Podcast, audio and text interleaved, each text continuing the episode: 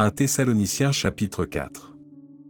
Au reste, frères, puisque vous avez appris de nous comment vous devez vous conduire et plaire à Dieu, et que c'est là ce que vous faites, nous vous prions et nous vous conjurons au nom du Seigneur Jésus de marcher à cet égard de progrès en progrès.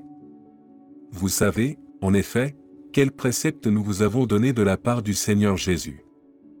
Ce que Dieu veut, c'est votre sanctification, c'est que vous vous absteniez de l'impudicité, c'est que chacun de vous sache posséder son corps dans la sainteté et l'honnêteté, sans vous livrer à une convoitise passionnée, comme font les païens qui ne connaissent pas Dieu, c'est que personne n'use envers son frère de fraude et de cupidité dans les affaires, parce que le Seigneur tire vengeance de toutes ces choses, comme nous vous l'avons déjà dit et attesté. Car Dieu ne nous a pas appelés à l'impureté, mais à la sanctification. Celui donc qui rejette ses préceptes ne rejette pas un homme, mais Dieu, qui vous a aussi donné son Saint-Esprit.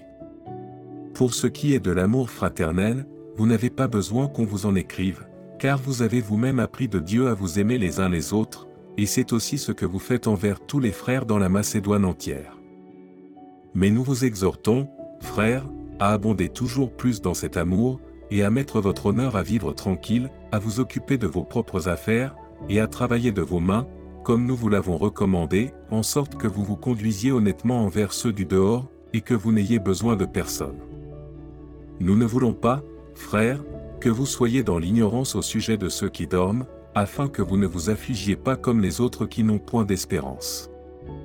Car, si nous croyons que Jésus est mort et qu'il est ressuscité, croyons aussi que Dieu ramènera par Jésus et avec lui ceux qui sont morts.